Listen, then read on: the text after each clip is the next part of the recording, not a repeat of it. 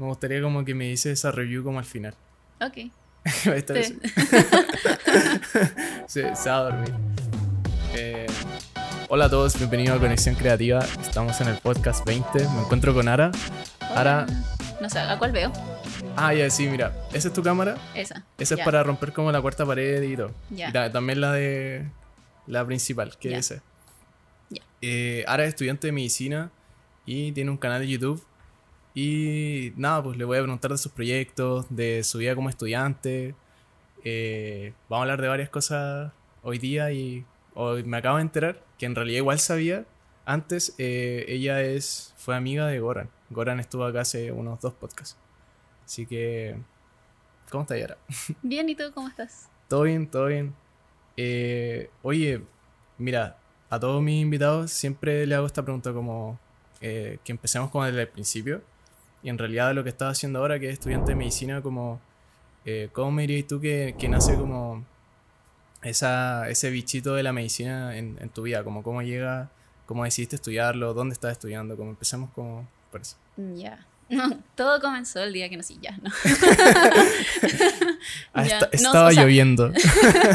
O sea, sí, igual sí, parte como muy así, porque en verdad nunca como que quise otra cosa que, fuera, que no fuera medicina, como que siempre me gustó el cuidar mucho de la gente, no sé, cuando mi Mm. mamá se operó una vez, también como que me gustaba jugar a ser doctorcita, Mm, como que siempre me gustó el área de la salud, además de que me gusta como la conexión con la gente, claro. como estar con gente, conectar con gente y como poder ayudar a la gente, ¿cachai? Mm. Y como que sé que de distintas maneras podía ayudar a la gente, como Sí. con- en distintas áreas, pero el tener como ese contacto físico, como el hablar con las personas y entrevistarlas, como que me gustaba eso. Y por esa parte como que ya tenía un poco claro como a dónde irme y además que me Mm. gustaba la biología, como, no sé, fue como una mezcla de muchas gustos y pasiones, entonces era como muy de que a los seis años ya sabía que quería estudiar medicina. Oh, qué genial. qué, qué bacán que de tan chiquitita lo teníais tan claro. A mí me pasaba todo lo contrario, como al principio era como, como típicas carreras, como ya quiero ser bombero. Mi familia se reía de mí. A veces decía quiero ser vago y como que me miraban con preocupación. Me imagino como, imagínate tu hijo te dice, bueno, quiero ser vago a los 6 años. Como que se preocupan como chucha. que hice mal. Pero eh, qué bueno que lo tuviste tan, tan como claro desde un principio. Y también eso de ayudar a las personas también, claro, es como algo muy de la medicina, porque es como su mayor... O sea, es lo, que- es lo que busca, como ayudar al- a las personas. Así es. ¿Qué pensáis? Porque la otra vez estaba leyendo que... Y como una de las... Y voy a empezar al tiro como así como con las críticas. Pero una de las críticas a la, a la medicina que se le hacía era que últimamente como la conexión con el paciente, que tú habláis de esa conexión y cada vez menos, cada vez como más rutinario, cada vez es un poco más rápido, inclusive como consultas online. ¿Tú qué, qué pensáis de eso como Pucha, futura- según yo, sí, sí es como bien impersonal en, al- Eso, en algunos casos. Como que siento que es muy de tener que encontrar a un doctor, como Mm. al menos para mí, que estoy como siendo guiada por doctores, Claro. y como de encontrar a alguien que sí se preocupe como verdaderamente, como pasionalmente por los pacientes. Como que es, hay mucho de encontrar a muchos doctores que en verdad son como de contar específicamente los 15 minutos de la entrevista médica, Mm, que lo hacen muy rápido, lo hacen muy rutinario. Por ejemplo, ahora estuve pasando por cirugía y ellos igual son como muy de ir a su especialidad. Como, no sé, Mm. si es de gastroenterología, entonces van como a revisar solamente la guata. Y según yo no es así. O sea, al menos a mí me- no me enseñaron que fuera así, me enseñaron como que tenía que revisar al paciente completo. Entonces, como que siento que igual es como muy impersonal y además es muy rápido. O sea, igual entiendo como Mm. que el estilo de vida de ellos es como, tengo que hacer las cosas rápido, tengo otras cosas que hacer, tengo que ir a operar. Pero aún así como que se pierde esa conexión, como lo que tú dices. mm, Como que básicamente le preguntan, hola, ¿cómo está? Buenos días, ¿cómo despertó? Le revisan la guata y se van. Me imagino que... Y me ha pasado, o sea, me ha pasado como ir a consultas médicas. Y, ¿sabéis que en el especial en el último tiempo, como que yo me acuerdo cuando iba como, cuando niño, bueno, igual era niño, pero claro, era como mucho más como, eh, no sé, como, se preocupaban más por cómo estabas, ¿cachai? Cómo te sentías. Y después como que, claro, ahí te empezaban a preguntar ya, pero dime qué sientes, Juan Pablo, dime... pero últimamente es como muy rápido. La, última consulta médica que tuve fue como 5 minutos y te juro que dije como, porque uno ya igual es un servicio también y dije, puta, ya pagué esta consulta y en realidad no me respondieron la, la consulta que yo iba a hacer, ¿cachai? Entonces, igual me sentí como hasta engañado, no sé cómo decirlo. O sea, igual me sentí más cómodo con una opinión médica, pero fue como ya, pucha. Eh, quizá como que, no sé, esperaba como que entendiera el contexto de lo que le estaba diciendo y no, como que no pudo ser así. Claro. Ah. O hay muchas veces, a mí también me pasaban consultas médicas a las que voy en que no te miran como a los ojos. es brígido. Están revisando es solo el computador. sí. Mm y, y, no te miran. O si te miran son como dos segundos y como, no sé. A mí mm. me pone muy incómoda eso porque yo sí trato de tener como un contacto visual con los pacientes. Como que mm. los pacientes se abren mucho más cuando uno los mira, cuando uno mm. les presta atención, cuando uno como escucha sus preguntas, que de hecho ellos dicen como, quizá esto es muy absurdo, pero ¿qué hace esto? Y uno obviamente tiene que explicarles, pues si el paciente tiene el derecho de saber qué está pasando con él. Eso yo creo que es súper importante y que debiese pasar más. Y yo sé que muchos doctores lo hacen, pero explicar un poco el procedimiento, explicar un poco como el estado de cómo se encuentra uno y poder quizás hacer metáforas o hacer... Porque claro, hay conceptos que son muy específicos o inclusive abstractos que están pasando como, como por dentro del paciente y es súper difícil como explicárselo a alguien que no ha pasado por 5 o 7 años de medicina. Así es. Entonces, pero quizá como reducirlo a un nivel eh, de lenguaje que pueda entender la otra persona y, hablar de ello como para que uno pueda entender como, ah, ya, esto me sucede, por esto me duele el estómago. Sí, sí. Mm. Yo al menos le llamo a eso la democratización de la medicina. Mm. No sé si es un concepto real, pero sí lo he escuchado en otras personas. Así que eso es como lo que se considera la democratización de la medicina, al menos para mí, como llevar ese nivel como de medicina a, a un paciente que en verdad no sabe de medicina y que tiene que saber qué es lo que está pasando como con su cuerpo. Mm. Porque sí es parte de, la consulta médica, mm. el darle un buen servicio. ¿Cómo, ¿Cómo fue tu llegada a Lusach? ¿Cómo... Ah, sí, porque soy de Lusach.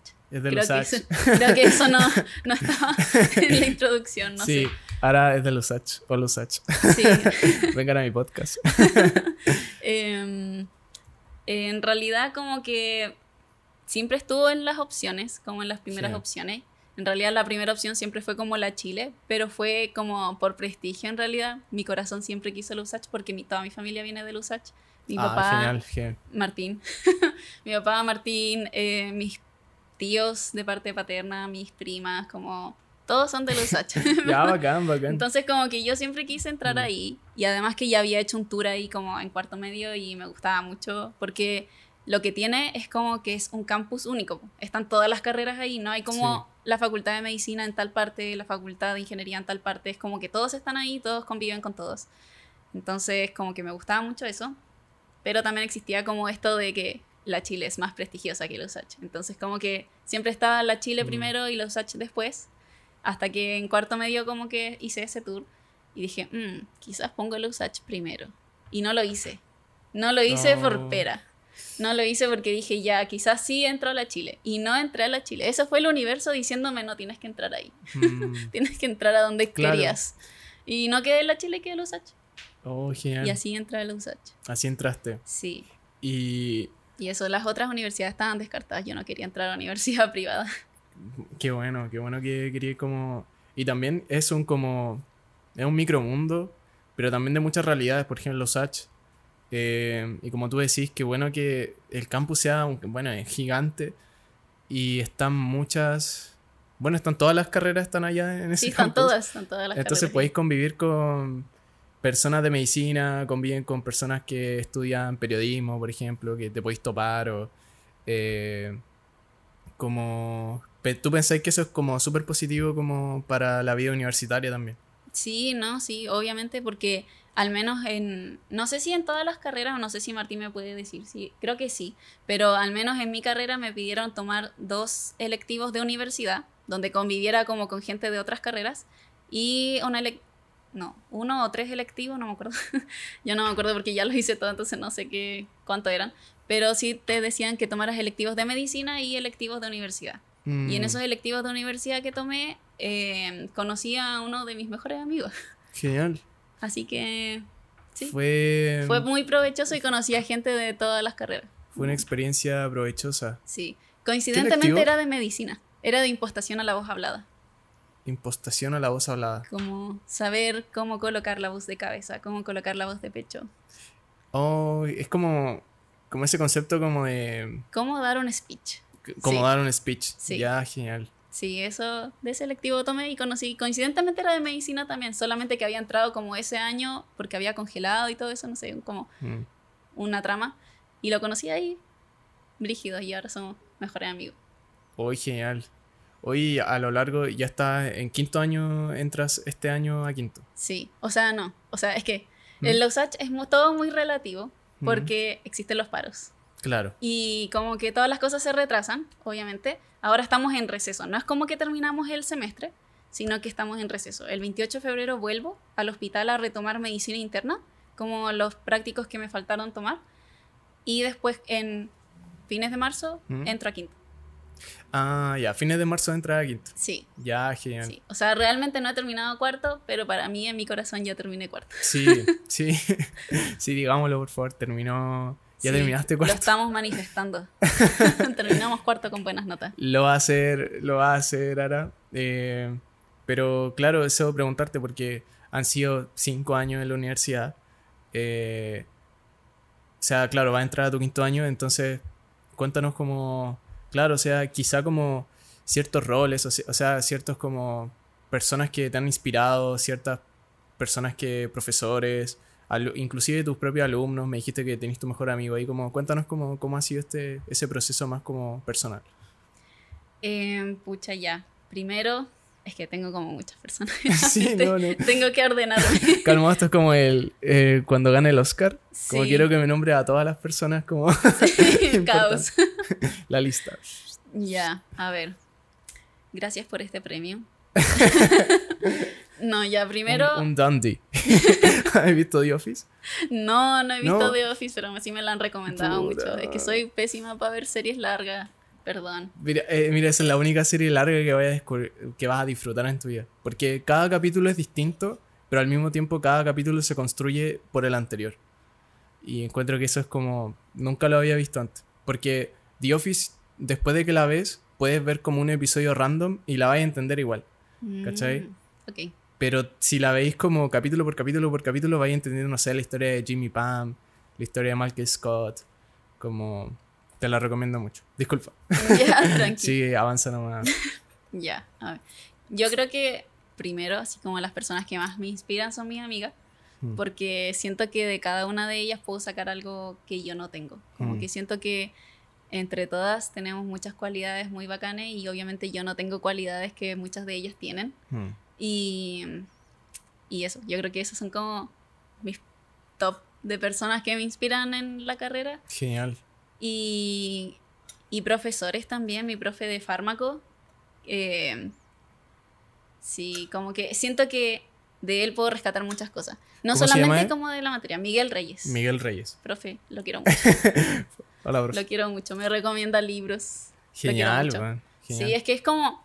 Siento que de él puedo sacar que la parte como humana de lo que es la medicina, ¿cachai? Mm. Como que él tomó un ramo que Mm. generalmente se toma como, wow, fármaco es la cosa más difícil porque tenés que aprenderte muchos nombres de fármacos, cómo funcionan en el cuerpo, los receptores, como... ¿Cómo interactúan entre Sí. ellos? Sí, como en verdad es muy denso, como que Mm. todos le tienen miedo a fármaco y él como que lo lleva a un nivel en donde tú puedes entender muy bien como todos los procesos que están pasando y además es muy agradable y es muy como como que tiene mucho sentido social.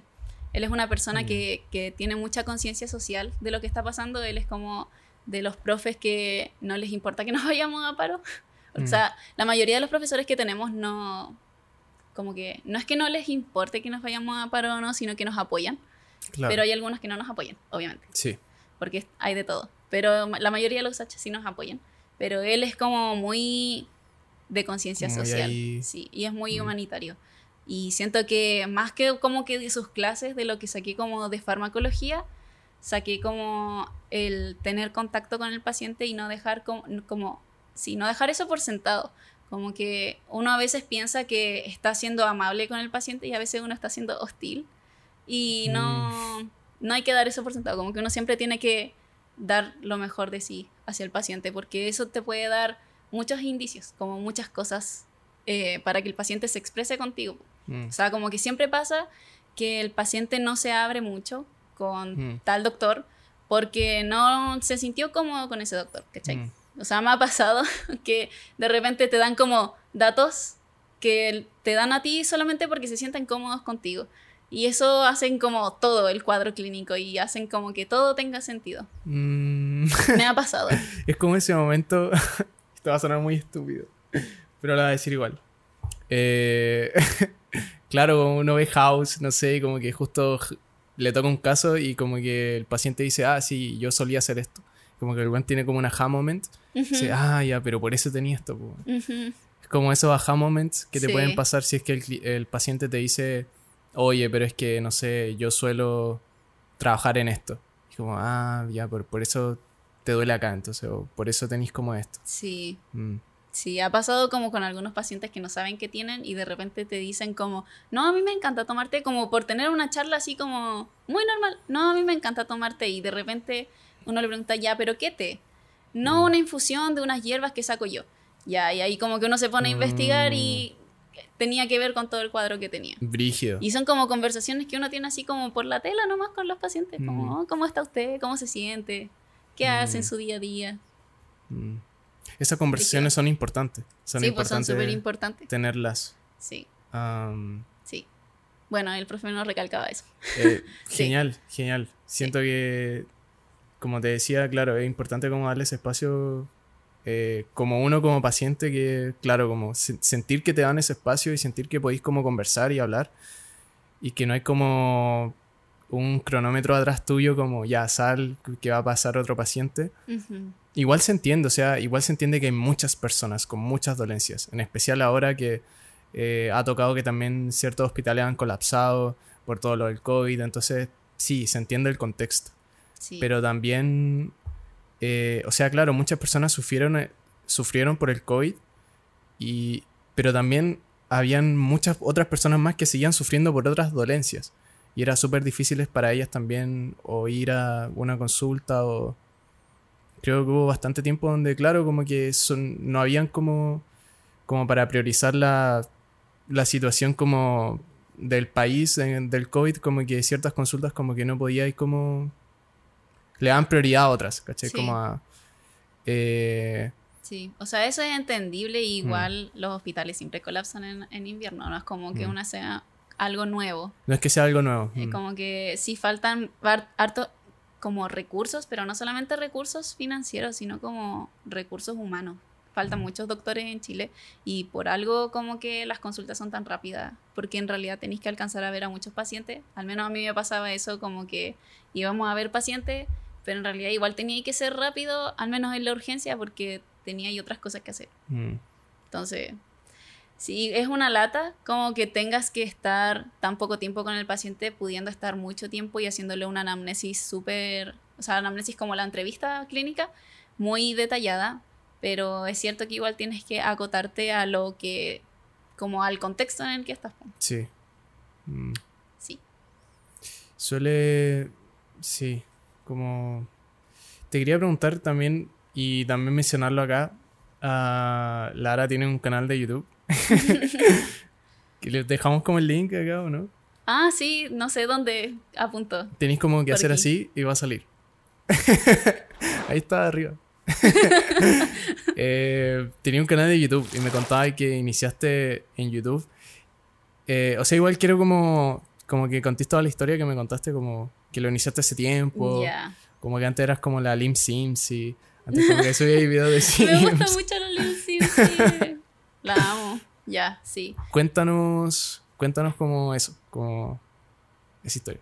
Ya, todo comenzó cuando yo era muy pequeña y estaba obsesionada con los Sims. Aún lo sigo estando, pero no Pero tanto, no tanto porque ya no tengo tanto tiempo para jugarlos. Mm. Pero Y- calmado, ¿te sabías, ¿te sabías las claves de los primeros? Como Clapausius, como esa... No, es ¿No que te mira, sabes Clapausius? no. Oh, no eres como una No, hardcore fan. No, no soy hardcore fan, lo Puta. siento. No, lo siento. Solamente jugué los Sims 1 cuando me los mostró mi prima Hmm. y ahí me obsesioné. Como a los 4 años, hasta el día de hoy, 18 años de puro amor con los Sims. Ahora tenéis como los Sims, están los Sims 4, ¿no? Sí, pero no juego los Sims 4, me gustan los. Sims 3. Los tres, ya. es que ya. tiene el mundo abierto, yo no, no puedo con que no haya mundo abierto. Me gusta mucho Mm. eso. Los Sims 2 me gustaban, pero Yo no llegué me a los gustaba dos eso. nomás, sí, al dos. Ya, Mm. el 2 me gustaba mucho. Me gusta la estética también de los dos. tiene- A veces vuelvo a jugar a, a los Sims 2. Tiene weas bacanes los Sims 2, weón. Sí, que podáis ir al supermercado, para mí es como, wow. Wow. Sí, increíble, weón. Ah, bueno, tenías tu canal de YouTube y que partiste subiendo tutoriales de Sims. Sí, pero esta es como una parte ilegal, así que no vamos a nombrarla, pero sí hice tutoriales de cómo obtener los Sims sin pagar. Y que se Vamos a hicieron virales. ahí. Eh, sí. Entonces, pero ¿qué, qué tan Sí. virales? Cuéntanos. O sea, yo, según yo sí te puedo mostrar como la cronología de mis videos, como las visitas. En 2012-2013 era como así las visitas. Y ahora están como así, ¿cachai? Como que en serio, Oh. mucha gente descargó los Sims de manera ilegal Por ti. por mis videos. Creo que esta esa es la parte que se tiene que cortar. Sí. No, no creo que pase nada. Pero. No, no sé. No, no sé. Y ahí, por favor, no veas esto. No, pero ahora compramos los Sims y Sí. lo tenemos con licencia. Obviamente Eh, compramos los Sims. Compramos los Sims. Eh, pero ya, entonces te hiciste popular, te hiciste como viral. O sea, sí, YouTube. pero yo no mostraba mi cara porque yo tenía 12 años y hacía como esos tutoriales como Con voz ni, en off. ni siquiera con voz en off. Escribía como en las notitas, como lo que Ya. tenía que hacer. Y mostraba como la pantalla, como que grababa pantalla, escribía y mostraba como... En verdad era muy básico, Oye, ¿y qué te dio por subir eso como a los 12 años, weón? porque muchas de mis amigas me preguntaban como... ¿Cómo lo los descargaste? Sí, porque yo dije como ya, esto es mucha plata, Mm. No, como que no me va a alcanzar para comprar todas las expansiones que quiero, entonces voy a empezar a investigar cómo descargarlos. Y me puse así como modo computing. Oh, genial, genial. Y ahí aprendí les empecé a, como a decir a mis amigas y después se los descargaba a mis amigas porque mis amigas no entendían. Y ahí dije, "Mm, voy a subir uno a YouTube. Y ahí está. y después los bajé porque dije, esto es demasiado ilegal. Como a los 16 dije, esto es demasiado ilegal, voy a Mm. borrarlos. Y los borré y después subí como videos esporádicos del 2016. ¿De qué? Como, también como de lifestyle, como, Ah, ya, como que ya veía como ese gusto de, de grabar como lifestyle. ¿Te, te gusta como alguien especial? Yo igual cacho, me gustan los vlogs de, de Emma, por ejemplo. ¿De la Emma Chamberlain? Sí. Ya sí, me- también Sí, me gusta la Emma. Sí, la cacho. Me gusta su estilo de ahora. Sí, como que es muy distinto y ocupa cámaras, o no sé si son filtros, pero ocupa como... Sí, creo que sí son cámaras. Son como de esas cámaras como de mano, como Sí. 2006. Que siento que es demasiado... Y también, no sé si cacháis los vlogs de Casey Neistat. No, no la conozco. Puta, él es como el, el Emma, pero Ah. hombre así. Ah, ya, no lo conozco. Y el bueno está casado, tiene como una compañía en Estados Unidos, pero su compañía es como creativa, ¿cachai? El bueno es como... Y un día a otro dijo, ya, voy a hacer un blog todos los días. Y ahí el weón como que de verdad se hizo como muy, muy popular, Wow. pero en realidad sus vlogs son muy... Y, y creo que eso es como lo lindo, como que la gente lo empezó a ver mucho, pero no era porque estuviese haciendo algo extraordinario, sino que todos los días hacía algo ordinario. Mm. Pero lo grababa de una manera como que se veía como extraordinaria, no sé si me entiendo. Y como que se veía bonito, no sé. Claro, sí, como graba. Y aparte estaba en una de las ciudades más lindas que, que es como es muy estético, como que es Nueva York. Ya. Y siento que podéis como tirar una cámara así en Nueva York, como ponerle un temporizador y va a salir la media foto. Sí. sí. y a veces, claro, Santiago, eh, puta acá, Santiago de Chile, estamos grabando acá. eh, hay lugares que son bastante lindos igual acá en Santiago de Chile. Solo que, que claro, hay, hay otros lugares que son como no tan lindos. no tan estéticos como Nueva York. Eh, pero bueno, empezaste a subir esos lifestyle blogs. Sí, Y- pero subí como tres y se acabó.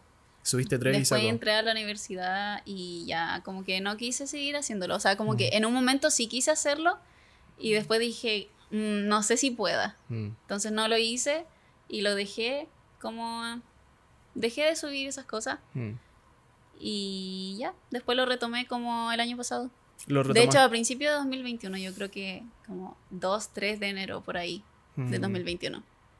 Así que como un año. Y, ya, y el último que subiste igual fue hace poco. Yo vi como la fecha y fue como, ah, igual lo subió Hace- reciente.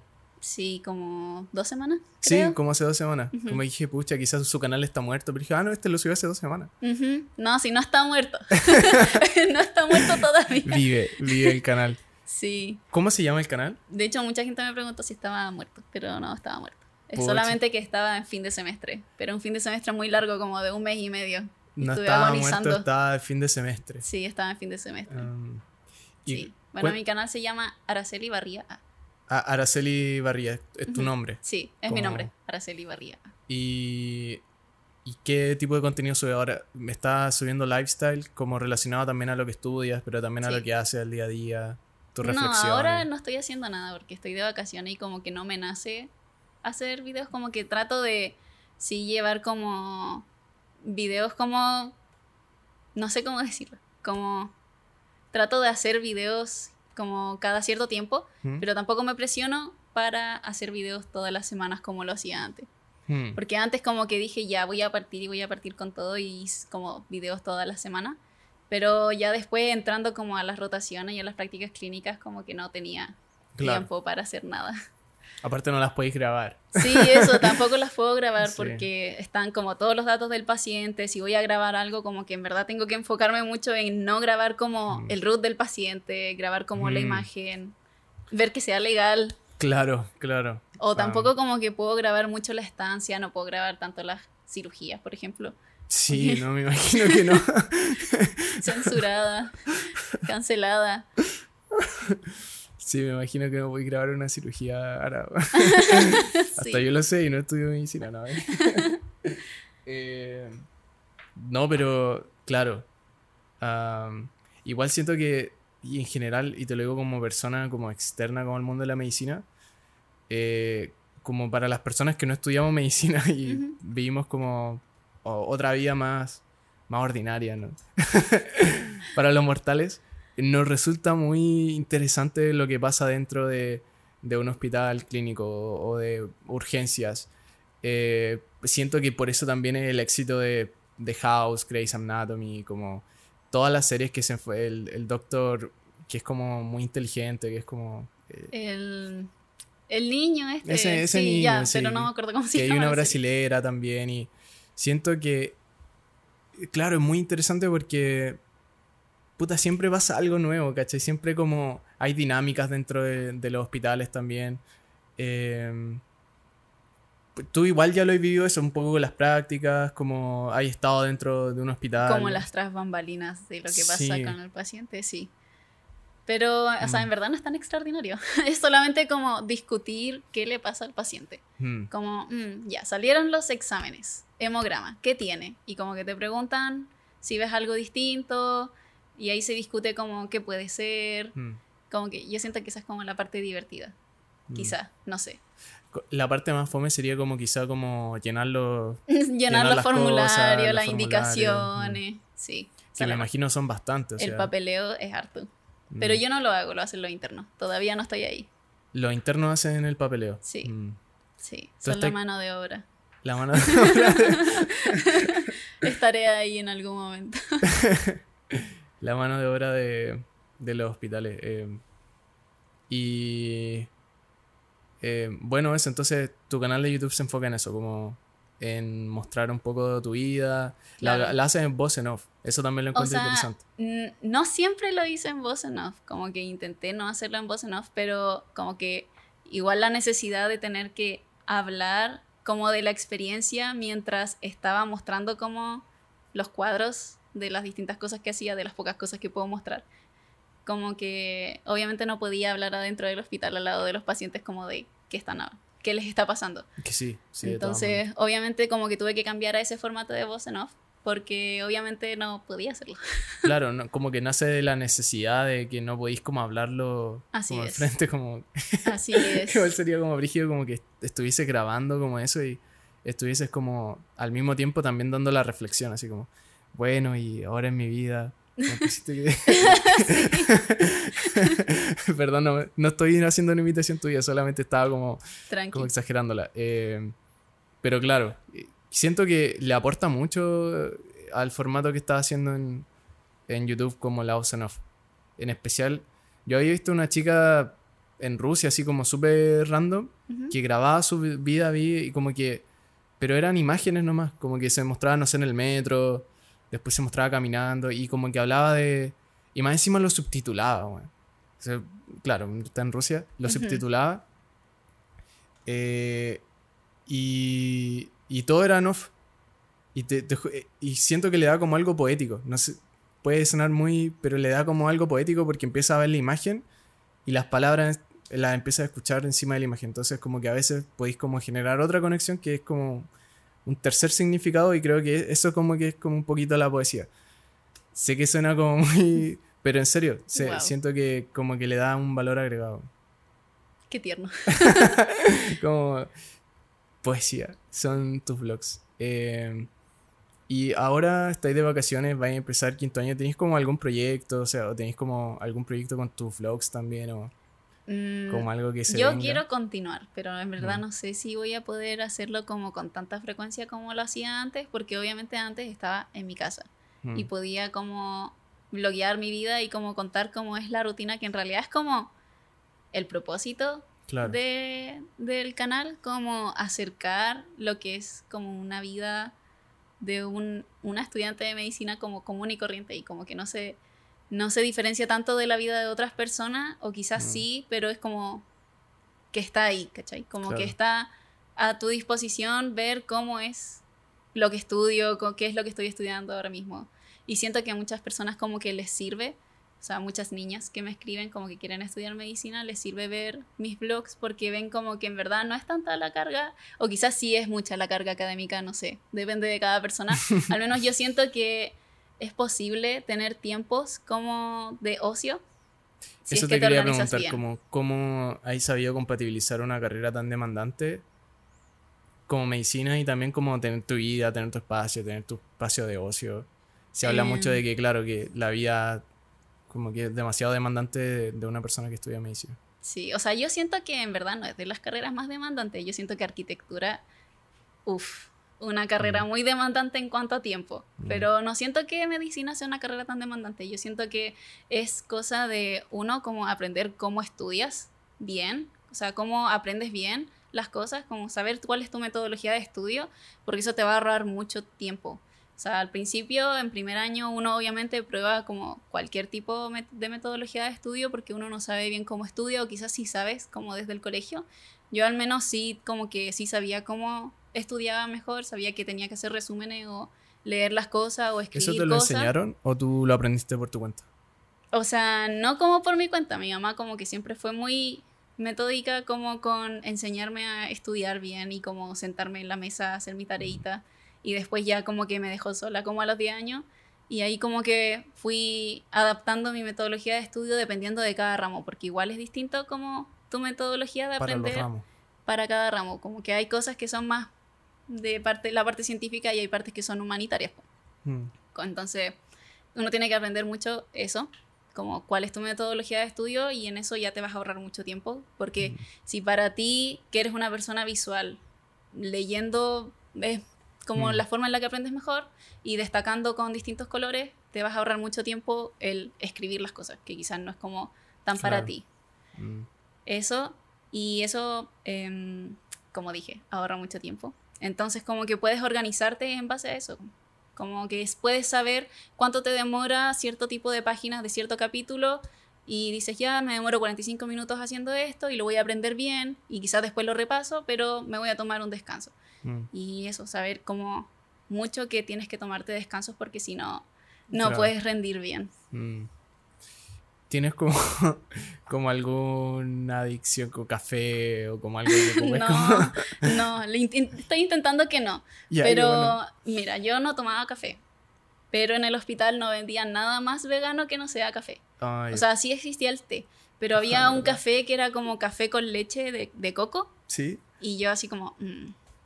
Empezó la, la adicción. Sí. Entonces lo empecé a tomar todos los días en el hospital. Pero no, siento que no soy adicta todavía. Lo podéis dejar. Sí, sí, o sea, ahora lo, no he tomado nada de café y estoy bien. estoy bien, en serio. o no me veo bien. Iba a ser una broma, no la No, sí está bien, está bien. Eh... Ya, pero eso. Pero yo siento que mucha gente sí es adicta al café. Sí, sí. Mi, mamá, mi lo fue por mucho tiempo. Em, y lo ha ido dejando de a poco. Eh, aparte, claro, o sea, tomar café. Y hay muchos tipos de café. Siento que eh, también entre más puro el café sea, es mejor. Em, y todo es como, ya, pero yo tomo Nescafé y está bien. Ya, sí, sí, está bien. También podéis tomar Nescafé y va a estar bien pero también como encontrar un café rico de grano que no esté tan procesado, que, que sea como realmente como café, ¿cachai? Em, hace la diferencia y también el, método de preparación y también como cuánto café tienes en el tomas en el día, cuánta cafeína tenía en tu sangre y también a qué hora la tomáis. Porque creo que se queda como en la sangre en todo tu cuerpo se puede quedar hasta 8 horas. Entonces, si lo tomas, no sé, pues a las 6 de la tarde, tu último café, quizás hasta inclusive te pueda afectar tus horas de sueño. Claro. Aunque estés dormido y aunque sí te duermas, igual tu cuerpo no descansa de la misma forma que descansaría sin café. Entonces, tomarlo en las mañanas quizá una buena opción. Eh, pero, claro, sí había escuchado que entre más tarde lo tomáis como peor para el cuerpo porque puede, no puede no descansa tan, tan bien en la... Sí, yo también he escuchado eso y he mm. leído eso también. O sea, lo que más he leído en realidad ha sido que... y ahora sí.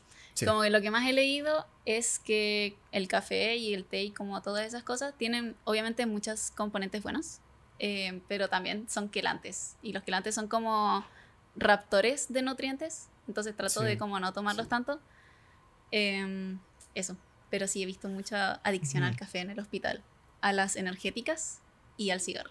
Man, sí, eso es como puta. Y uno piensa que, claro, los doctores son como las de las personas más saludables, pero claro, como igual están esas, eh, como tú decís, como los cigarros. Igual es porque la, la vida igual puede ser como estresante o a veces rutinaria, que no estoy diciendo que te obligue, pero quizá como que te pretermina o como que creas un ambiente en el que fumar como que sí es una opción y si tus otros pares lo hacen como que va a ser mucho más fácil que tú lo hagas. Claro. Eh, somos animales sociales y, influenciables como... Y no lo estoy diciendo como algo malo, si es algo bueno, siempre pasa. También nos ayuda a formar comunidades, pero también a veces nos ayuda como a, a tomarnos una energética. sí. Que, oh, las encuentro tan malas, Escucha, yo no tomo nada de esas cosas, en verdad soy muy como antidrogas en mi cuerpo. Genial, genial. Como mi cuerpo es un templo, como budista, como esa vibe. sí, momento hippie. Eh, está bien, encuentro. Eh, ¿Qué...? Porque sí, se me estaba olvidando preguntarte también por tu veganismo. Eh, yo personalmente también soy vegano. Como, ¿Cómo llegó el veganismo también a tu vida? Como, ¿Cuándo empezaste, decidiste ser vegana? Mm, es que en verdad fue como un proceso.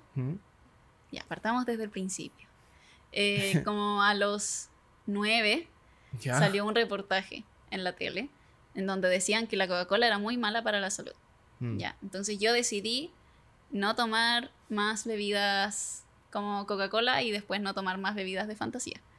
Y eso me llevó como a investigar más cosas, como qué cosas son malas para la salud.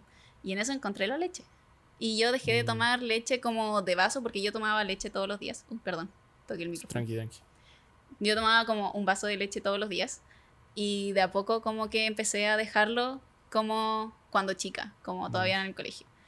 Y obviamente comía queso, comía carne y todas esas cosas, pero ya estaba como muy consciente de que la leche, por lo menos la entera, era muy perjudicial por toda la grasa que tiene, como por todas esas cosas. Y más que nada como por salud, fui como muy traspasándome más a las plantas, ¿cachai? Yo mm. antes en verdad era como muy de comer carne, como muy... No tanto de lácteos, como que sí, eso no fue tan difícil dejarlo, como que siento que esa es como la parte más difícil para todas las personas, como que pasan del vegetarianismo al veganismo, como mm. dejar el queso, los lácteos, como los quequitos, el huevo, Sí. esas cosas. Pero para mí no fue difícil esa parte. Mm. Como que siento que la parte quizás difícil fue dejar la carne. Mm. Porque en mi familia siempre se hacen como parrilladas. Entonces era como muy. como. como de momento familiar Claro. el tener una Mm. parrillada, ¿cachai? Eso. Y Ah. como entrando a la U en primer año, como empecé a ver que había mucha, mucha gente que en serio estaba transicionando como de ser vegetariano a vegano, como empezar a reducir el consumo de carne y también dentro de las mismas clases te enseñan, por ejemplo, en mis clases de biocel o en mis clases de bioquímica también, me hablaron mucho como de esas cosas, como de que la carne en verdad se debiese comer una vez a la semana como máximo, ni siquiera como una vez al, al día como... Claro, no. Una vez a la semana y como Mm. solo al almuerzo podéis comer carne y tiene que ser como de este tamaño y Mm. no como el bistec que se come así. Claro. como- Y yo empecé como a cuestionarme cosas, ¿cachai? Y después en eso empecé como a entrar un poco en este como mundo político, porque igual el veganismo es una posición política, como muy de la defensa de los animales. Mm. Entonces ahí empecé como a cuestionarme muchas cosas y ya como en segundo año ya estaba como muy transicionando en que ya no comía eh, lácteos, no comía huevo, comía de repente pescado, que es como quizás la parte más difícil, como el Mm. pescado, los mariscos, la carne, pero comía muy esporádicamente y ya después como cuando entramos en modo pandemia, cuarentena, ya lo dejé, así como completamente. Genial. Fue como bien orgánico, según lo que me estás contando. Sí. Mm. Fue como muy de que yo iba a ir hacia ahí en algún momento. Sí, Como muy que desde chica sabía que iba a ir para allá, pero como que se, se tenía que dar en el tiempo. me imagino que, que hubiese pasado si no hubieses visto ese reportaje como de... De la Coca-Cola. Sí, de la Sí. Coca-Cola. ¿Qué hubiese pasado? Como- What if? Sí, un what if como muy efecto mariposa. Yo lo tuve como en a los 17 años, a los 18, pero fue muy radical. Fue como, ya voy a ser como al tiro. Wow, no pasaste Eh, por transición. No, no pasé por ninguna transición, como que... Y a veces eso me pasa como que siento que no puedo hacer las cosas a medias y sentía que ser vegetariano era... Y no es como por dis a con los vegetarianos como, weón, sabe, ¿cachai? De hecho, incluso una persona que come carne y que reduce su consumo de carne, yo encuentro que ese es como el speech que debiésemos como también promulgar. O sea, a mí me encantaría que el mundo dejase de comer carne de un día para otro, obvio. Obvio. Pero también, por ejemplo, pucha, mi papá sigue comiendo carne, pero menos, ¿cachai? Y está comiendo más plantas, está comiendo más como cosas de origen vegetal. Y eso para mí es como un win, es como, weón, Sí. bacán. Sí, 100%. Mm. Eso ayuda a su salud, ayuda a los animales y ayuda al medio ambiente. Como... Sí, como que es- Mm. eh, son las tres cosas que más importantes que necesitamos ahora. Am, y, y claro, pues me, me hice vegano como de un día para otro. Igual obviamente fui una nutricionista. Dijo, ya estoy comiendo tantas calorías, como que tendré que comer estas mismas calorías, pero eh, de cosas de origen vegetal. Y eh, también tu proporción de proteínas. Y ahí como que empecé a entender un poco eh, y, y ciertas cosas, ciertos suplementos que, claro, como veganos, veganos tenemos que consumir, que son la B12, Ujú. eh, procurar, pro- procurar que estamos consumiendo, al menos yo lo consumo en base a, a linaza, a chía, como remojándola y como... Sí, su proceso. es muy vegano como, Sí. como comer linaza. Eh, y estoy enamorado de la linaza en los bowls. Como, ¿Te gustan los bowls? Sí, sí, Eh, me encantan. Sí, bueno, son mi comida favorita los bowls. Como todas las noches. O sea, todas las mañanas. Y a veces en las noches. Y como con frutos rojos. Qué rico. con... Sí, un bowl. No me lo hago tan estético como, como, Como sale los en que salen en Instagram. Pinterest. Claro, y Pinterest, no, no son tan así, yo estoy como ya, pero quedan ricos, weón. Sí. La gente que lo ha probado me dice, hoy qué rico. Y yo como, sí, weón, sí es rico, eh. debiese tomarlo todo, comerlo todos los días. Ujú. Y hay, inclusive el Goran, que es nuestro amigo común, también ha probado mis bowls, weón, y lo encuentra rico. Eh, cuando voy a su casa es como lo único que puedo comer. También su familia es de mucho asado. Sí. Y... Pero eso, ¿cachai? Como, e- eso tam- a, a mí no me, no me molestaba tanto porque... Y, si- y siento que a muchos veganos claro, les molesta caleta como, pucha, ya no puedo ir a un asado. en realidad, puta, sí podía ir, bueno, solo que ya, lleva tu comida. O uno no sabe que la gente que a uno lo quiere, que lo ama, que lo estima y que se preocupa por él, por uno, siempre te va a preguntar, oye, ya, pero tenés que comer algo, ¿cachai? Como, ¿qué te tengo?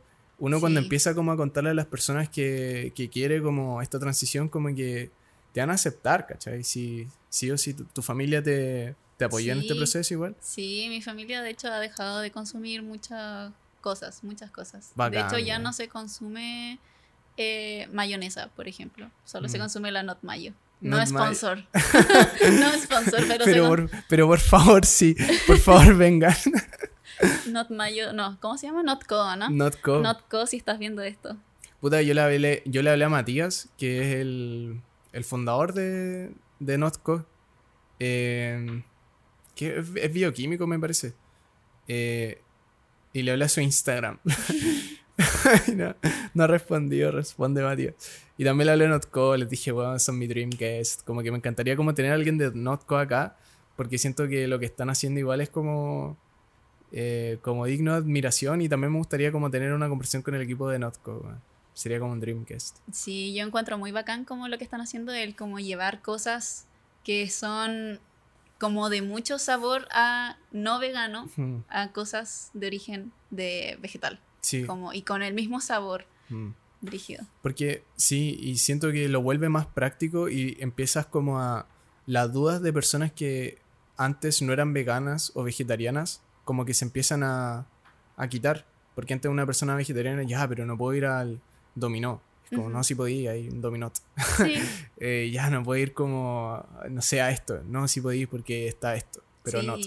Entonces, siento que es como muy, muy bacán y especial en Latinoamérica y también lo están llevando a Estados Unidos, ¿no? De verdad que Notco es como... Sí, Notco está en Canadá. La otra vez estaba averiguando de eso. Brígido. Están en Canadá, están en... Yo me acuerdo haberlos visto en una feria como muy eh, navideña de hace dos años, como sus primeros productos. Y habían sacado recién la leche, la Not Milk. Y, y está como, ah, brígido. Y, yo pensé, dije, weón, van a ser grandes. Como que van a llegar al Jumbo prontamente. Y bueno, y ya estaban en el Jumbo. Y ahora ya están en Canadá, Estados Unidos, Perú, como... Sí. Están en caleta de lugares. Es que los productos son buenos. Y además que mm. son... O sea, como que siento que llenan un espacio que antes nadie había llenado, que era como... Mm. imitar tan bien el sabor de ciertas cosas que hay gente como, no sé, mi familia, que en verdad dejó la mayonesa por la not mayo. Mm. Que en realidad no es como quizás lo más como eh, saludable por consumir, mm. pero es más saludable que. Sí, sí. Sí, uno. Yo siempre pienso eso y hay una persona que, que veía que un doctor en YouTube que se llama eh, The Nutritional Facts, no sé si lo caché. Sí, sí lo Ese, Puta, ya, en sus charlas como que siempre dice, claro, o sea, no es que algo sea más o menos saludable, es como, es más saludable en comparación a qué. Sí. ¿Cachai? Entonces, obviamente la Notco Mayo claro, en comparación a un cale con, no sé, un embutido que, claro, va a ser menos saludable que eso. Pero sí es más saludable que una mayonesa. Sí. Y al no tener colesterol, yo diría que es mucho más saludable que una mayonesa. Sí. Eh, a veces son las cosas que... A veces se trata de no meter ciertas cosas a tu cuerpo. No de lo que... ¿Cachai? Como... Y siento que el colesterol es una de las cosas que la gente no debiese meter a su cuerpo. O sea, en especial, y estoy hablando porque, claro, hay colesteroles que sí son, necesitamos, pero eh, no sé, los del huevo. Eh, siento que el que tiene la mayo, que también se hace un huevo, la mayo tradicional, eh, como que el cuerpo no lo necesita. Es que, no sé, al menos para mí es como que sí tienes requerimientos de eso, pero el huevo tiene mucho, es mm, demasiado, es como una bomba. Mm. Entonces, obviamente, eh, vas a tener problemas a la larga si es que lo consumes rutinariamente. No es como que si lo consumes una vez te vas a morir. Es como muy de que si tu rutina es de comerte cinco huevos todos los días, puede que mm. se alcen los factores de riesgo para tanto, tanto, tanto, tanto, tanto. Mm. Como que se alzan mucho los factores de riesgo de esas cosas. Como que uno nunca puede decir, eh, o en realidad sí puede decirlo, pero en muy pocas cosas uno puede decir como que hay una correlación entre una causa y un efecto. Como por ejemplo, sí se puede decir del cigarro con el cáncer pulmonar. Pero hay cosas en las mm. que no se puede decir y siento que esta parte como de nutrición, mm. como lo que he investigado, porque obviamente me interesa mucho saber qué es lo que estoy consumiendo, eh, no se puede decir a 100% como que, no sé, el consumo de carne aumenta, eh, no sé, el cáncer eh, colon rectal. Pero sí puedes decir que aumentan los factores de riesgo para tener cáncer colon rectal en un tanto por ciento. Mm, sí. sí. Y siento que estamos llegando a eso y las conversaciones se están ampliando. Porque antes, igual, y esto es cierto, o sea, el lobby que se hace eh, y en medicina también ha pasado históricamente con el cigarro. Es un ejemplo claro que ahora todos estamos de acuerdo que el cigarro es malo para la salud.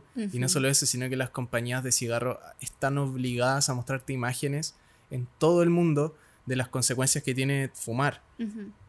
Ahora bien, hay que recordarnos que en los 60 o en los 50 el lobby que se hizo para limpiar la imagen de los cigarros y colaborar con doctores y como sí. Loki, como que de verdad que era brígido eh, Mad Men, no sé si habéis visto esa serie, pero habla un poco de eso, habla como un poco del, lobby que, hicieron las compañías de, de cigarros para, para poner, como para decirte que era saludable inclusive y a veces como que, y está históricamente documentado ciertos doctores como recomendándote ah, ya, pero te duele, te duele el pulmón.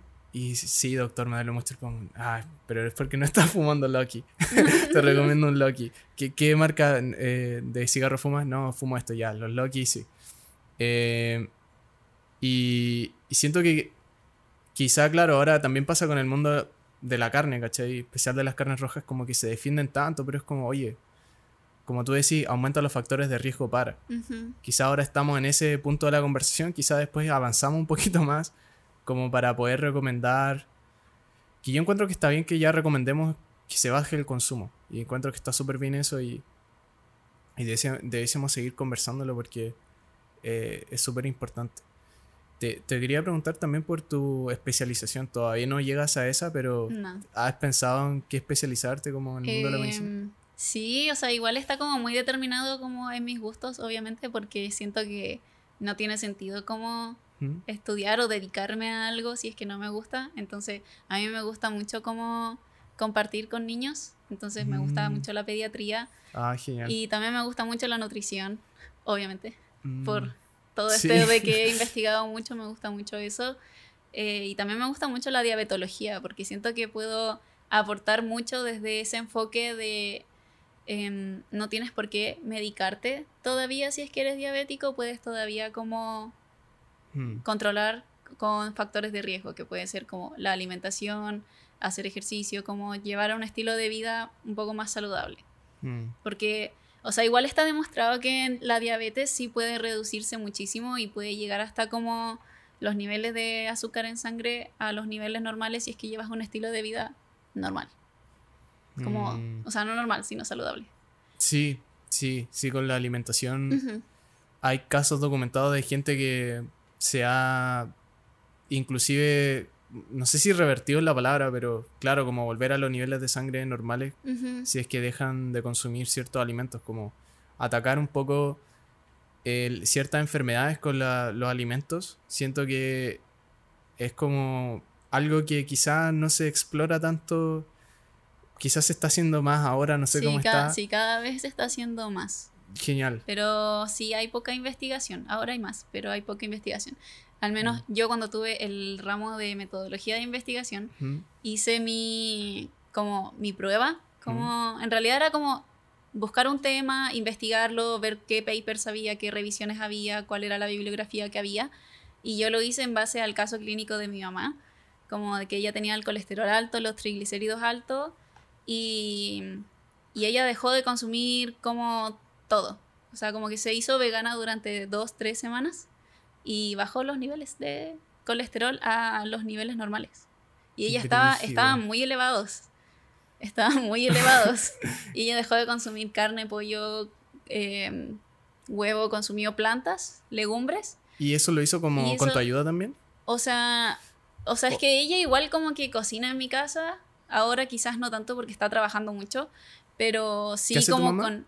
Ella trabaja como en una empresa, Ah, ya. sí. Entonces ahora está trabajando mucho, pero antes sí estaba mucho en la casa y cocinaba harto y siempre obviamente se preocupaba por mí, yo también me cocino, me cocino muchas cosas, pero ella también se preocupaba por mí me dejaba, no sé, las lentejas hechas, entonces igual siempre hubo como comida vegana en la casa, siempre. Mm. Entonces no es como que necesito tanto de ayuda, quizás yo necesito más de ella. Mm. Pero sí, ella como que empezó a consumir lo mismo que yo y consumía, no sé, muchos salteados como con mucha verdura, eh, muchas legumbres, mucha fibra y bajó los niveles de colesterol. Entonces yo hice como mi investigación en base a eso. Habían pocas como bibliografías de las que podía agarrarme, pero al final igual se pudo llegar a un puerto. Genial. Y lo hiciste tuve como por- nota. desde la experiencia y tuviste buena nota. Sí. sí. ¿Qué nota? Sí, tuve un 6-3. Genial. Puta, ¿qué pasó? ¿Por qué no el 7? Como que te dan como... No me acuerdo, no me acuerdo por qué no el 7. Puta. Pero bueno, un 6-3, o sea, bacán. Sí. Eh, aparte, igual sirve eso, como que la gente escuche eso. Igual, esto en, en ningún caso es como, bueno, háganlo, como que supervísese con un médico si lo van a hacer, obviamente. sí, eso, siempre vayan con un nutricionista Sí, o un nutriólogo. nutricionista, nutriólogo que, que vea realmente eso. Pero sí, como escuchar a las personas como eh, esos testimonios. Que claro, a veces son casos testimoniales, pero o sea, no, o sea, igual se midió sus niveles de, Ujú. eh, de azúcar en la sangre. Oh, no, de colesterol. De colesterol. Colesterol, de colesterol y en- triglicéridos. Sí. y, y habían disminuido a niveles normales. Entonces, sí. y después de eso siguió esa dieta. Eh, ahora está consumiendo menos, pero sigue consumiendo huevo, carne, todas esas cosas, pero sí la está En consumiendo menos porque sabe que tiene ese riesgo de, obviamente, elevarlos. Eso. Pero bueno, Tiene que seguir inyectándose. Como tiene que seguir. Es diabética, ¿cierto? no, no es diabética. No, no es diabética. No, Ah, no. O sea, la diabetes sí se correlaciona con dislipidemia, pero no, ella no es diabética. Ah, ya. Ella es sana. Es sana. Solamente que en ese momento que se hizo los exámenes de rutina le salieron muy elevados.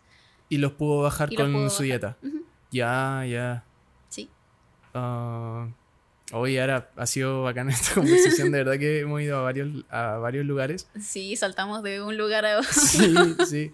Eh, quería preguntarte eh, ¿a dónde quieres como, o sea, obviamente que vean tus vlogs y que salgan acá, ¿o no? Sí, sí, obvio, sí. Sí, véalo, por favor.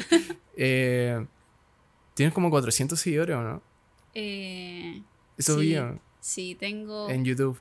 Que es súper difícil en YouTube. 450 suscriptores, creo. no me acuerdo suscriptores, que eh, siento Sí. que son los suscriptores más difíciles. O sea, nosotros estamos en TikTok, que han sido los más fáciles de llegar porque hemos hecho videos que se han vuelto virales, ¿cachai? Como, eh, también hemos hecho videos en Instagram. Y en Instagram ya, bueno, los seguidores van subiendo, pero de a poquito, uno a uno, y es como, llegó otro, llegó otro. pero, pero YouTube es como la weá más difícil encuentro, como tener seguidores. Es que Ah. sí depende mucho como, como de lo que está buscando la gente. Al Mm. menos yo siento que lo que más ha ayudado como a mi canal a crecer han sido como los videos de cómo entré a medicina. Como la- Mm. toda esa preparación como de la PSU o la PTU, no sé cómo se llama ahora, a Sí. medicina, como que han sido los que más se han visto. Y es porque la gente en un momento de, de su vida lo buscó. Como desde septiembre en adelante hubo como un boom. Y yo no tenía Ah. idea de por qué. Así como yo no estoy subiendo video, estoy en práctica, no sé qué está pasando. Yo estaba como muriendo en el fin de semestre y solo veía como nuevo suscriptor, nuevo suscriptor. Y yo así como, yo no he subido nada como en una semana, Oh, en dos semanas, en tres semanas y así seguía y seguía. Y después lo revisé, como un día que entré a, a las estadísticas de YouTube y era por eso. Así que es Mm, como muy de las búsquedas de YouTube. Pero sí, YouTube es muy difícil de crecer. mm. En Instagram no, no, o sea, de- no tanto con Reels, en realidad. Al menos... ¿Qué has hecho Reels? Sí, sí, es que antes, antes, en la cuarentena, cuando estaba aburrida y como que estudiaba y después terminaba de estudiar y me quedaba como a las 10 de la mañana sin hacer nada, eh, cocinaba mucho y subía recetas veganas. Muy y tengo genial. muchas recetas veganas como, no en formato reel y después pasé a formato reel y ahí ah, hubieron muchas que se hicieron como, no virales, pero sí tuvieron muchas visitas. Voy y a, de ahí ver- llegó mucha gente. voy a cachar esos Reels como una receta vegana buena. Sí, eso Mm. y también hacía post de investigaciones científicas, porque obviamente como quería leer papers sobre veganismo, eh, Mm. igual como que dije ya, igual lo puedo resumir y esta información igual le sirve como al público que tengo, porque el público que tengo es como vegano. Sí. O sea, quizás no vegano, pero le interesa el mundo como de las plantas, de los Mm. vegetales. Entonces lo empecé a subir y ahí hubieron muchos posts como que también tomaron su, su posición. Mm, genial. Y TikTok no. No, TikTok sí tengo, pero lo dejé. Y en verdad TikTok es como, como un espacio en donde subo chistes de medicina o Ah, chistes de mí. no genial. sé. Es como un espacio más gracioso. Genial, genial. Sí, sí, TikTok es como... Sí, es más graciosa y de hecho a los videos de humor le va súper bien en TikTok. Siento Sí. que de esas aplicaciones donde al humor, el humor le da súper bien y, y también no sé si te has dado cuenta, pero siento que TikTok es como la más, una de las aplicaciones más como rough, como más duras, no sé, como Sí. la audiencia que hay en TikTok, porque puede ser como desde un- una persona de 30, 40 hasta un niño de, de 7 años, de 12 años, de... Siento que un niño de 7 años como que no debiese estar en TikTok. Es una opinión personal y es como una opinión muy boomer quizá. Pero siento eso. eh, porque el algoritmo es muy adictivo. Como que es muy predictivo, adictivo. Una amiga me dijo que parece que TikTok en una de sus políticas como que te, pueden, te puede traquear el movimiento de los ojos y ver dónde está tu punto de interés en el video. Y inclusive si... Wow.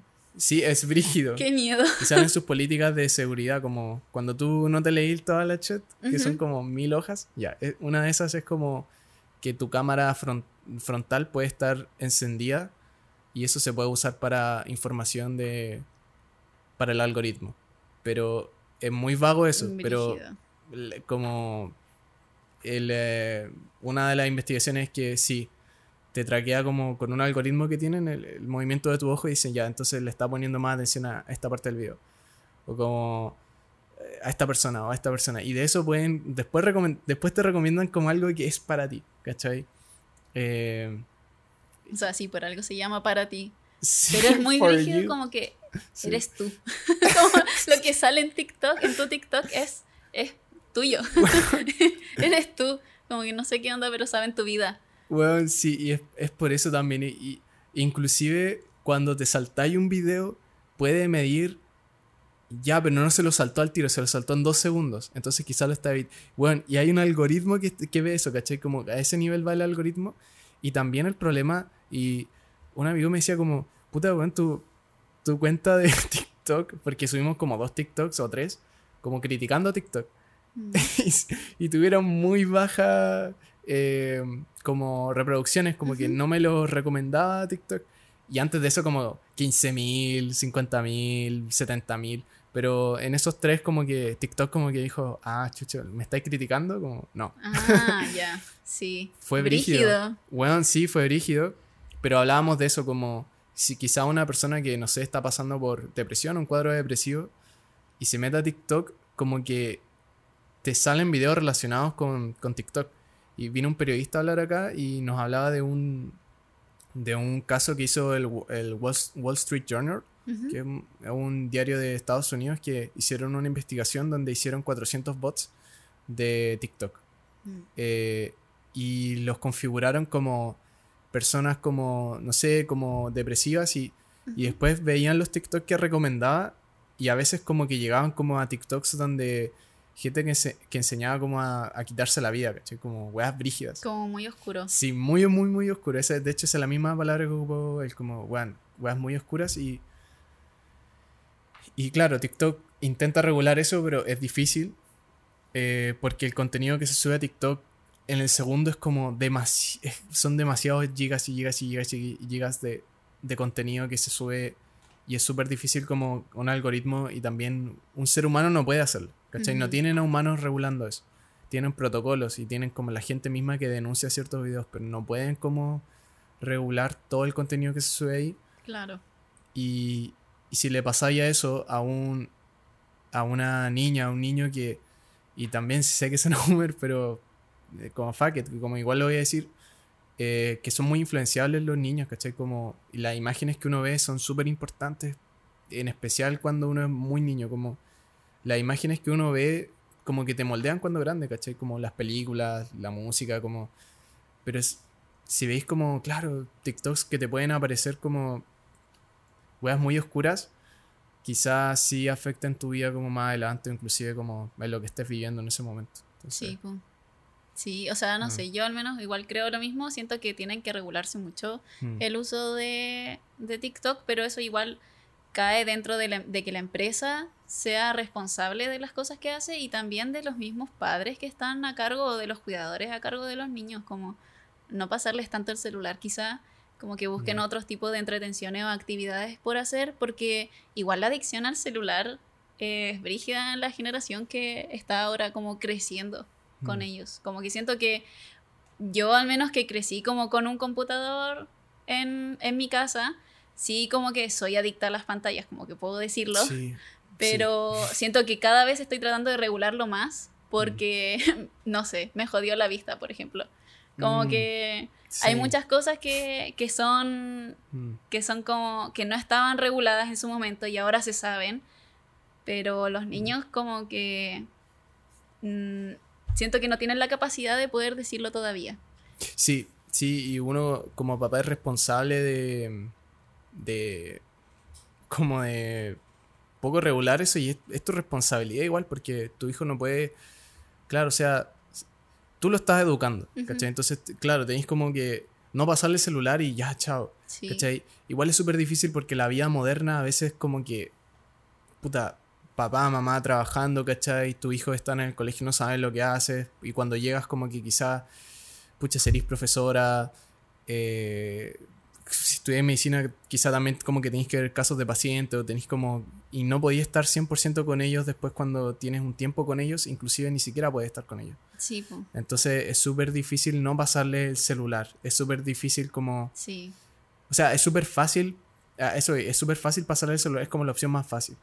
Es que igual se, se, entiende, porque uno igual, no sé, como que si están los dos papás trabajando, en el niño tiene que entretenerse de alguna forma y tú no puedes pasar tanto tiempo de calidad con ellos porque, admitámoslo, ¿no? Igual este sistema está creado para que las personas trabajen 24/7, como que aún así, cuando tú salgas de la pega a las 5, aún así, mm. sí, sigues como con esa mentalidad de producir, sigues pensando en el día de mañana qué es lo que tengo que hacer, tienes que llegar a la casa a hacer otras cosas, a cocinar, a mm. lavar, a limpiar y obviamente no pasas tiempo de calidad con tu hijo más allá del fin de semana si es que tienes un fin de semana porque hay mm. muchas personas que no tienen ese privilegio de tener un fin de semana familiar. De todas maneras. Entonces obviamente uno entiende mm. que tengan que pasarle una tele o un celular al niño porque es la manera en la que se, se quedan más tranquilos, en la que quizás se pueden educar porque uno no tampoco puede decir como que todo el internet es malo.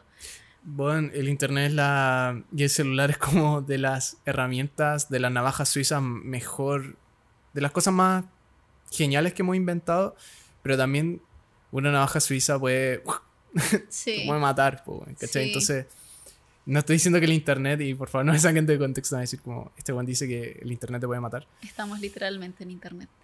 pero literalmente nos están viendo por internet, entonces como que siento que esta conversión es muy meta y...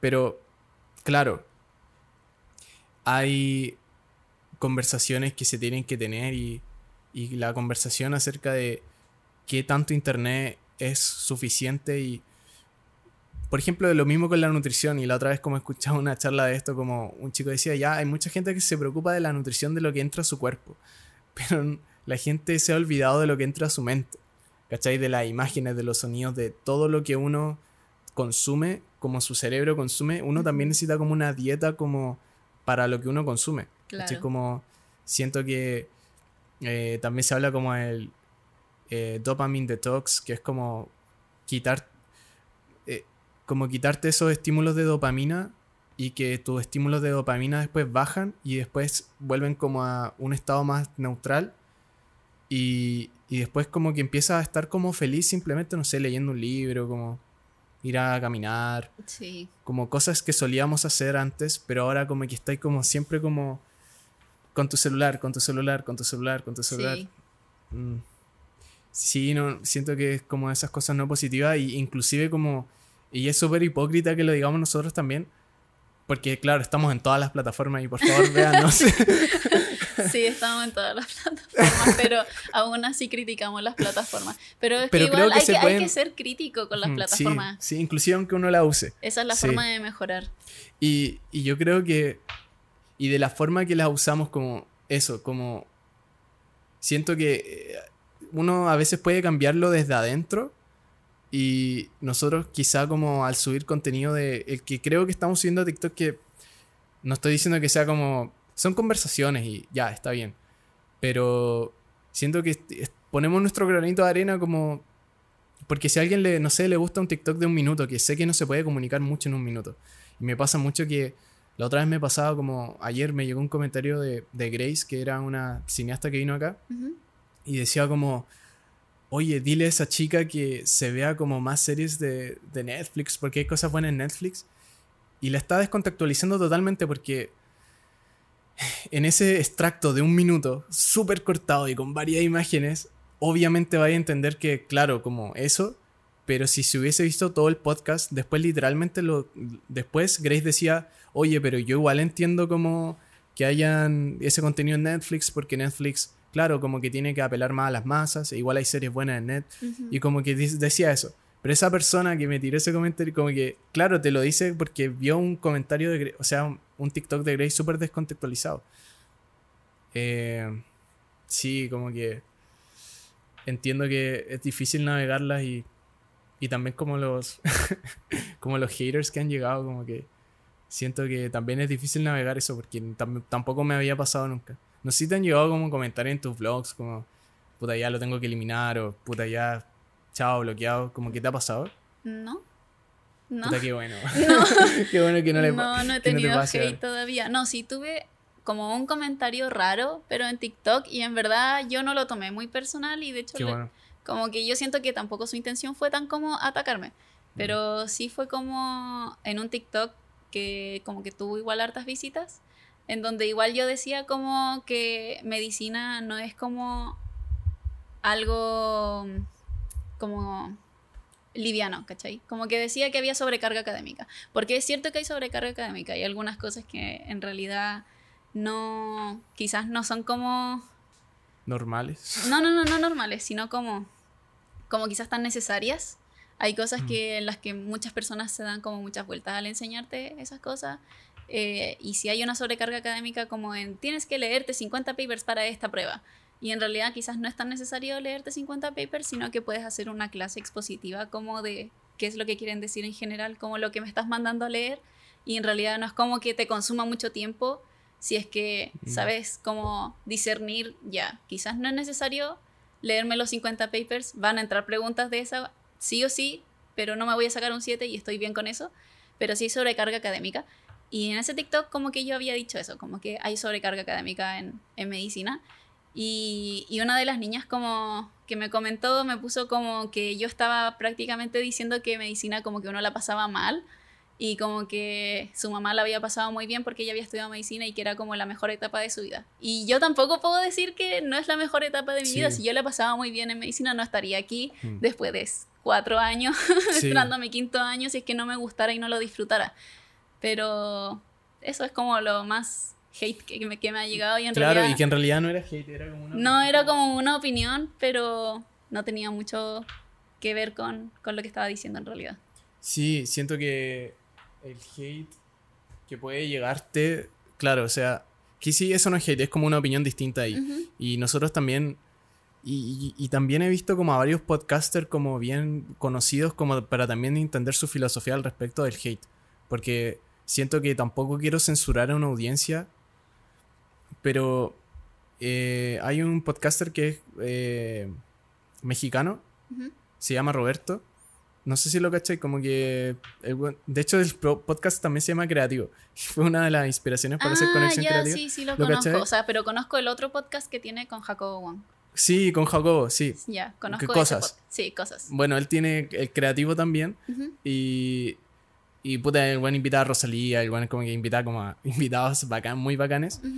Y una de sus filosofías al respecto de los, eh, de los comentarios como, bueno, si tenemos hate, como lo eliminamos, porque el hate se esparce. O sea, si la gente ve como un video lleno de hate, como que eh, es mucho más fácil darle hate a eso. Y yo me he dado cuenta como en TikTok a veces he dejado como hate y bueno, y después se llena caleta y caleta de personas como que, porque ven como, ah, mira, le están dando hate. Y como que se unen. Vamos a entrar por aquí.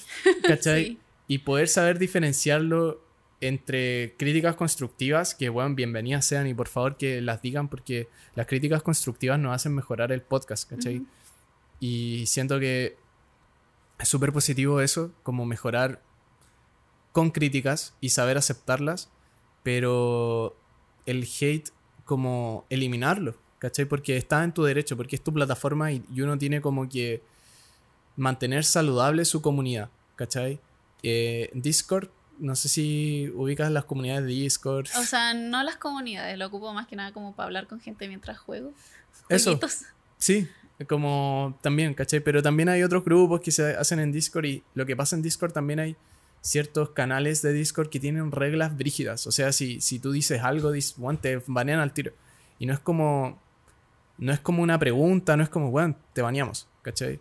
Chao. No, no, no eres, ya no eres miembro de esta. Ya no eres bienvenido. Hmm. Entonces siento que uno también debiese tomar su, su Instagram, su eh, Facebook, bueno, ya no existe, pero... Sus redes sociales. Sus redes sociales, como uno el moderador de sus redes sociales y uno permite ya quién entra o quién no, ¿cachai? Sí, obvio. Y si quiero bloquear a alguien, no me tengo que sentir culpable y si considero que esto es hate o me molesta, como sí eliminarlo, ¿cachai? O sea, al menos esa es mi filosofía con, con respecto. Sí, o sea, igual yo siento que igual depende mucho como de quizás los comentarios que me lleguen, porque si nunca me ha llegado un comentario, pero si me llega a llegar un comentario que sea derechamente homofóbico o xenofóbico mm. o racista, obviamente lo voy a eliminar, como que mm. eso no es bienvenido en como en mi vida, ni en mis redes, ni mm. en mi comunidad, ni en nada de lo que quiero como alrededor mío. Pero si me llega un comentario en donde realmente no están siendo hostiles, pero quizás sí como que Mm. es una opinión y lo puedo dejar ahí. Está bien. Mm. Sí, opiniones que a veces te pueden... Porque claro, que sea incómodo no, no es necesariamente que sea hit. Han llegado muchos comentarios incómodos o comentarios como, oye, en realidad te equivocaste diciendo esto porque... Y yo no elimino eso porque en realidad sí, a veces me he equivocado mucho. Soy un ser humano como... sí, sí. Soy un ser humano, por favor, no me... no, pero de verdad, o sea, hay comentarios que está bien, te hacen crecer. sí, la cosa es como no tomársela personal, nomás es como... O quizá, no sé, es que hay cosas que, la mayoría de las cosas que suceden en Internet no son personales. Claro.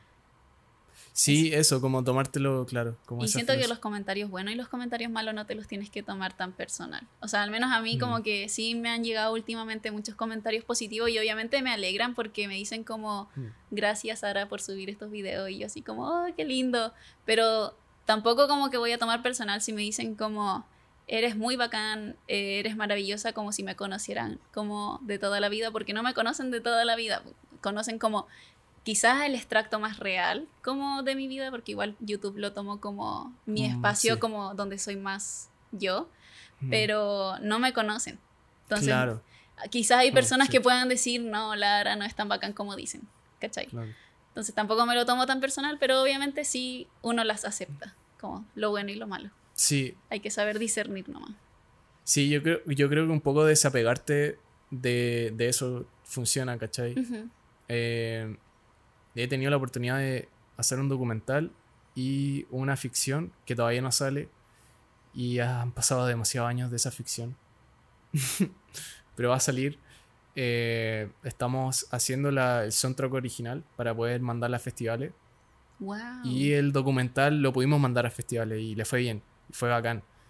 Pero claro, inclusive esos festivales que ganó, como que ya está bien, me desapego del material porque no quiero decir, ya, weón, soy el weón más bacán del mundo. Es como, no, weón, como que fuiste bacán en una cosa nomás y eh, por un momento en el tiempo, pero ahora tenéis que seguir haciendo cosas porque a veces te podéis quedar en tus logros pasados y no te ayuda a crecer. Sí. Estancarte, quedarte ahí nomás, quedarte en el pasado y siento que está mal eh, y está bien crecer y está bien como decir, este no soy yo, este fue y aparte, el documental que hicimos, yo no lo hice, lo hicieron 10 personas, lo hicieron 8 personas, que me ayudaron. Yo fui parte dirigiendo, pero fui parte nomás de la máquina que se generó, ¿cachai? También con la ficción, fui parte un poquito más de esa máquina, de esa ficción. También de este podcast, soy parte de este podcast, pero no soy este podcast, ¿cachai? Claro, es un, como un proyecto, hay más personas detrás. Sí, hay más personas detrás y ese TikTok es como, ya, denle hate, pero yo no soy ese, eh, ¿cachai? Yo no soy ese, eso, ¿cachai? Como... Tú eres como la cara visible, pero no, no, es personal hacia ti, claro. Claro, como que así me lo he tomado. Eh, ahora, te, agradezco demasiado por venir. Mm. Al final de, bueno, eh, siempre como en las redes sociales al final, como queréis como también decir tu Instagram, no sé, si, si no, no está bien. Em, en... A ver, espera. Millones de personas están viendo. ¿Te cachai? Esta como que le pasa como lo mismo que los Sims de los tutoriales. y hacen como, Whoop. Ojalá, por favor. No serviría a ambos. sí. sí. Bueno, mi Instagram es ara-barría. Em, mi TikTok también, ara-barría. Y en YouTube estoy como Araceli Barría. Eso. Genial. Sí, eso. Araceli eh, con una L y con I latina y con C, por favor. Acaba de salir como, lo tenemos como, hacemos en After Effects un cosito así, ¡pum! y va a salir. Ah, y salen. Y eh, síganos a nosotros en Spotify, en YouTube, en Instagram y en TikTok como Conexión Creativa Podcast. Estamos en todos lados y si sale otra red social, allá vamos. si otra web pega, allá, allá vamos nosotros. Necesitamos... Los NFT. Oye, la, la, otra vez eso me comentaron como, weón, los NFT son una estafa porque hablábamos de un poco de eso. Y fue como, puta, no entendí el concepto, weón. Y, y nada, pronto vamos a sacar NFTs de, del podcast, man. ¿En serio? Sí. Wow, no estaba tan equivocada. ¿Caché como el, concepto de los NFTs? O sea, es que entiendo que es como si tú lo compras, eres dueño de eso, pero en realidad no eres dueño como, no sé, de su impresión o eres como dueño de, no sé si del archivo. Es como una boleta. Es como decir, yo soy dueño de este token, de, que es no, no fungible, que es como eh, que es irreplicable. Entonces es como decir, soy dueño de una Mona Lisa, pero que esa Mona Lisa fuese un JPG. Mm. Ahora bien, ¿por qué la Mona Lisa tiene valor? Porque es única, es irreplicable y todos estamos de acuerdo a que la Mona Lisa está en el Louvre de Francia. Y es lo mismo que pasa en versión digital, como que todos estamos de acuerdo que este token está en la red de Ethereum o en la red de Solana, en cualquier red, y todos podemos verlo y si tú tienes ese, esa boleta, tú puedes decir yo soy dueño de esto. Y, claro. Y si tú lo tuvieras, no sé, un NFT en tu billetera, me la podías enviar a mí. Y, yo te la compro, ¿caché? Como, ah, ya te compro ese NFT ahora. Como el NFT de. Como, y una figurita tuya así como. así como médica. Y, y, te compro esa figura y, ah, ya tú me la envías la billetera, a mi billetera y, yo te mando, no sé, un Ether, o dos Ether, o tres Ether. Como que sí funciona. Ya, perdón. Me van a seguir llegando comentarios del Steve, pero vamos a sacar. Eh, eso, acá termina Conexión Creativa capítulo 20. Siento que el 20 es como un número especial. Ah. Es, un, número especial porque son 10 y 10. O sea, de verdad que hace cuatro meses si tú me preguntabas, y, oye, vaya a tener el podcast, vaya a tener 20 invitados, la número 20 va a ser a Lara. Como que voy a decir, bueno, no. Pero, eso. Aquí estamos. Aquí estamos, así que. Muchas gracias por invitarme. No, gracias a ti, Gara. Gracias por considerarme interesantemente lo suficiente. No, sí. gracias por venir, de verdad. Te pasaste. Eh, eso.